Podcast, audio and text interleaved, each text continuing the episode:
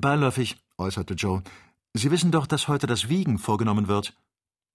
Wovon sprichst du? Nun, der Herr Doktor, Sie und ich, wir sollen alle drei gewogen werden. Wie Jockeys? Jawohl. Aber haben Sie keine Bange. Abmagerungsversuche werden nicht an Ihnen gemacht, wenn Sie zu schwer sind. Man wird Sie so nehmen, wie Sie sind. Ich werde mich unter keiner Bedingung dazu hergeben, darauf verlass dich, sagte der Schotte sehr entschieden. Aber, Herr Kennedy, ich glaube, es ist für seine Maschine notwendig. Er kann sehen, wie er seine Maschine ohne das fertig bekommt. Wenn wir nun aber aus Mangel an genauen Berechnungen nicht aufsteigen können. Das wäre mir gerade recht. Machen Sie sich darauf gefasst, Herr Kennedy, mein Herr wird uns gleich abholen. Ich werde nicht mitkommen. Sie werden ihm doch das nicht antun. Allerdings. Ich weiß schon, meinte Joe lachend. Sie sprechen nur so, weil mein Herr noch nicht hier ist. Aber wenn er Ihnen erst von Angesicht zu Angesicht gegenübersteht und zu Ihnen sagen wird, Dick, verzeihen Sie die Freiheit, Herr Kennedy, Dick, ich muss genau wissen, wie viel du wiegst, so werden Sie mitkommen. Ich wette drauf. Ich werde nicht mitkommen. In diesem Augenblick betrat der Doktor sein Arbeitszimmer, in welchem diese Unterredung stattgefunden hatte. Er sah Kennedy, der sich nicht ganz behaglich zu fühlen schien, fest an und sagte dann Dick, komm mit. Und du auch, Joe. Ich muss wissen, wie schwer ihr seid. Aber du kannst deinen Hut aufbehalten. Komm. Und Kennedy ging mit. Sie begaben sich miteinander in die Werkstatt der Herren Mitchell, wo bereits eine Schnellwaage mit Laufgewicht aufgestellt worden war. Der Doktor musste wirklich die Schwere seiner Begleiter kennen, um das Gleichgewicht seines Luftschiffes herzustellen. Er hieß Dick auf die Brücke der Waage treten, was dieser auch ohne Widerstand zu leisten tat, aber er murmelte vor sich hin Schon gut, schon gut, das verpflichtet noch zu nichts. 153 Pfund, sagte der Doktor und notierte sich die Zahl in seinem Notizbuch. Bin ich zu schwer? Bewahre, Herr Kennedy, erwiderte Joe. Übrigens bin ich leicht, das wird sich heben. Und mit diesen Worten nahm Joe voller Begeisterung für die Sache, der er diente, die Stelle des Jägers ein. Fast hätte er beim Hinaufsteigen in seiner Hitze die Waage umgeworfen. Jetzt nahm er eine imponierende Haltung an, etwa wie der Wellington, welcher am Eingange von Hyde Park den Achilles nachäfft, und gab, auch ohne Schild, eine prächtige Figur ab. Hundertundzwanzig Pfund, notierte der Doktor. Hehehe, schmunzelte Joe mit Genugtuung. Warum lächelte er? Wahrscheinlich hätte er selbst den Grund nicht anzugeben gewusst. Jetzt ist die Reihe an mir, bemerkte der Doktor und schrieb gleich darauf 135 Pfund als Gewicht seiner eigenen Person auf. Wir drei wiegen zusammen nicht mehr als 400 Pfund. Wenn es für Ihre Expedition erforderlich wäre, Herr Doktor, so könnte ich wohl um 20 Pfund abmagern, indem ich mich etwas knapper hielte. Das ist unnötig, mein Junge, antwortete Ferguson. Du kannst essen, so viel du willst. Und hier hast du eine halbe Krone, um dich nach Herzenslust zu delektieren. Siebentes Kapitel Dr. Ferguson hatte sich schon seit geraumer Zeit mit den näheren Details seiner Expedition beschäftigt, und selbstverständlich war der Ballon, dies wunderbare Fahrzeug, das ihn durch die Luft führen sollte, der Hauptgegenstand seiner Sorge. Zunächst beschloss er, das Luftschiff mit Wasserstoffgas zu füllen, damit er ihm keine zu großen Dimensionen zu geben brauchte. Die Erzeugung dieses Gases machte keine Schwierigkeit. Es ist vierzehn und ein halb Mal leichter als die Luft und hat bei aerostatischen Versuchen die befriedigendsten Ergebnisse geliefert. Nach sehr genauen Berechnungen fand der Doktor, dass die zur Reise und Ausrüstung unentbehrlichen Gegenstände ein Gewicht von 4000 Pfund haben würden. Man musste also erforschen, wie groß die emportreibende Kraft sei, welche dies Gewicht zu heben vermochte, und wie hoch sich demgemäß ihre Tragfähigkeit belaufe. Ein Gewicht von 4000 Pfund wird repräsentiert durch eine Luftverdrängung von 44.847 Kubikfuß. Wenn man jedoch in den Ballon die erwähnten 44.847 Kubikfuß Gas einführte, so würde er ganz gefüllt sein. Nun darf dies aber nicht geschehen. Denn in dem Maße, wie der Ballon in die weniger dichten Luftschichten steigt, strebt das eingeschlossene Gas danach, sich auszudehnen und würde alsbald die Hülle sprengen. Man füllt also die Ballons gewöhnlich nur zu zwei Dritteln an. Aber der Doktor beschloss, infolge eines gewissen, ihm allein bekannten Projektes, sein Luftschiff nur zur Hälfte zu füllen. Und da er ja 44.847 Kubikfuß Wasserstoff mit sich nehmen musste, seinem Ballon eine etwa doppelte Tragfähigkeit zu geben. Er ließ ihn in der länglichen Form anfertigen, der man, wie bekannt, den Vorzug gibt. Der horizontale Durchmesser betrug 50, der vertikale 75 Fuß. Wenn Dr. Ferguson zwei Ballons hätte verwenden können, so würden die Chancen des Gelingens für ihn gestiegen sein. Man kann sich tatsächlich, im Fall ein Ballon in der Luft zerplatzen sollte, mittelst des anderen durch Auswerfen von Ballast oben halten. Aber die Handhabung zweier Luftschiffe wird sehr schwierig, wenn es darauf ankommt, ihnen eine gleiche Steigungskraft zu bewahren. Nach reiflicher Überlegung vereinigte Ferguson infolge eines sinnreichen Gedankens die Vorteile zweier Ballons, ohne deren Nachteile mit in den Kauf zu nehmen. Er konstruierte zwei von ungleicher Größe und schloss sie ineinander ein.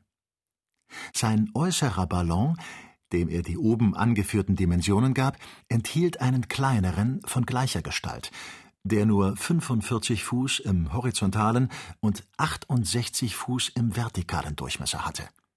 Der Inhalt dieses inneren Ballons betrug also nur 67.000 Kubikfuß. Er sollte in dem ihn umgebenden Fluidum schwimmen. Eine Klappe öffnete sich von einem Ballon zu dem anderen, und man konnte dadurch nach Bedürfnis eine Verbindung unter ihnen herstellen. Diese Einrichtung bot den Vorteil, dass, wenn man um zu fallen Gas entweichen lassen wollte, zuerst dasjenige des großen Ballons preisgegeben wurde. Selbst wenn man ihn ganz geleert hätte, wäre der kleine unangetastet geblieben. Man konnte sich dann der äußeren Hülle wie eines lästigen Gewichts entledigen, und das zweite Luftschiff, nunmehr allein, diente dem Winde nicht in gleicher Weise zum Spielball wie die halb entleerten Ballons. Sodann hatte beim Eintreten eines etwaigen Unfalls, zum Beispiel eines in den äußeren Ballon gekommenen Risses, der andere den Vorzug, unversehrt geblieben zu sein. Die beiden Luftschiffe wurden aus Lyoner Körperseide, die mit Gutta Percha überzogen waren, konstruiert. Diese gummiharzige Substanz erfreut sich einer absoluten Undurchdringlichkeit. Sie wird von den Säuren und Gasen durchaus nicht angegriffen. Der Taft wurde am oberen Pol des Globus, wo die stärkste Spannung ist, doppelt aufgelegt. Diese Hülle war imstande, das Fluidum eine unbeschränkte Zeit hindurch zurückzuhalten. Sie wog ein Halbpfund auf neun Quadratfuß. Da jedoch die Oberfläche des äußeren Ballons ungefähr 11.600 Quadratfuß betrug, wog seine Hülle 650 Pfund. Die Hülle des zweiten Ballons, welche 9.200 Quadratfuß Oberfläche hatte, wog nur 510 Pfund. Also im Ganzen gleich 1160 Pfund. Die Stricke, welche die Gondel tragen sollten, waren aus Hanf von größtmöglicher Festigkeit gedreht, und die beiden Ventile bildeten, gerade wie das Steuer eines Schiffes, den Gegenstand der minutiösesten Sorgfalt.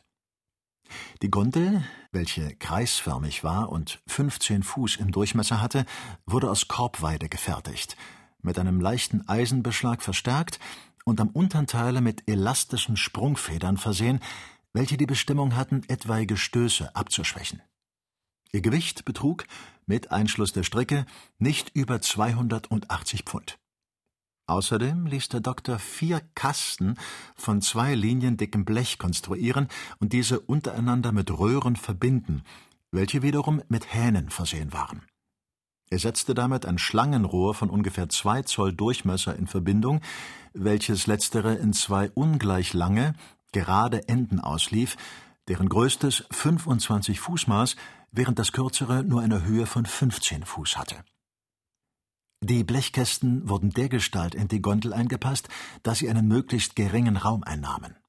Das Schlangenrohr, welches erst später eingefügt werden sollte, wurde besonders verpackt, und ebenso eine sehr starke Bunsen'sche elektrische Batterie. Dieser Apparat war so sinnreich zusammengestellt, dass er nicht mehr als 700 Pfund wog. Sogar 25 Gallonen Wasser, die in einem besonderen Kasten waren, mit inbegriffen. Die für diese Reise bestimmten Instrumente bestanden in zwei Barometern, zwei Bussolen, einem Sextanten, zwei Chronometern, einem künstlichen Horizont und einem Altazimut, um entfernte und unzugängliche Gegenstände mehr hervortreten zu lassen. Die Sternwarte in Greenwich hatte sie dem Doktor zur Verfügung gestellt. Dieser hatte übrigens nicht die Absicht, physikalische Experimente zu machen. Er wollte nur über die Direktion im Klaren sein und die Lage der hauptsächlichsten Flüsse, Berge und Städte bestimmen können. Er versah sich mit drei eisernen, genau erprobten Ankern sowie mit einer leichten, widerstandsfähigen, etwa 50 Fuß langen seidenen Leiter. Ferguson berechnete auch das genaue Gewicht seiner Lebensmittel. Diese bestanden in Tee, Kaffee, Zwieback, gesalzenem Fleisch und Pemmikan, einer Zubereitung von getrocknetem Fleisch, welche bei sehr geringem Umfange viele nährende Bestandteile enthält. Als Getränk stellte er, außer einem genügenden Vorrat Brandwein, zwei Wasserkästen auf, die jede 22 Gallonen fassten. Der Verbrauch dieser verschiedenen Nahrungsmittel sollte allmählich das von dem Luftschiff getragene Gewicht verringern, denn das Gleichgewicht eines Ballons in der Atmosphäre ist bekanntlich äußerst empfindlich. Der Verlust eines ganz unbedeutenden Gewichtes genügt, um eine sehr merkliche Änderung der Stellung hervorzubringen. Der Doktor vergaß weder ein Zelt, das einen Teil der Gondel schützen sollte, noch die Decken, welche das ganze Bettzeug ausmachten, noch auch die Flinten oder den Kugel- und Pulvervorrat des Jägers. Hier eine Übersicht seiner verschiedenen Berechnungen. Ferguson 135 Pfund, Kennedy 153 Pfund, Joe 120 Pfund.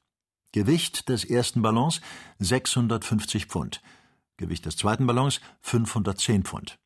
Gondel nebst Stricken 280 Pfund.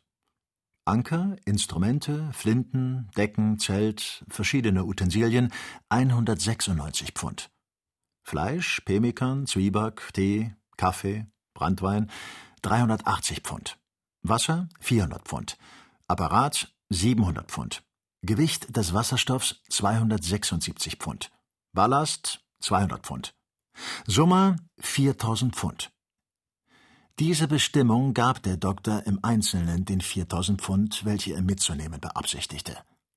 Er nahm nur 200 Pfund Ballast ein, nur für unvorhergesehene Fälle, wie er sagte, denn dank seinem Apparat hoffte er stark darauf, keinen Gebrauch davon machen zu müssen.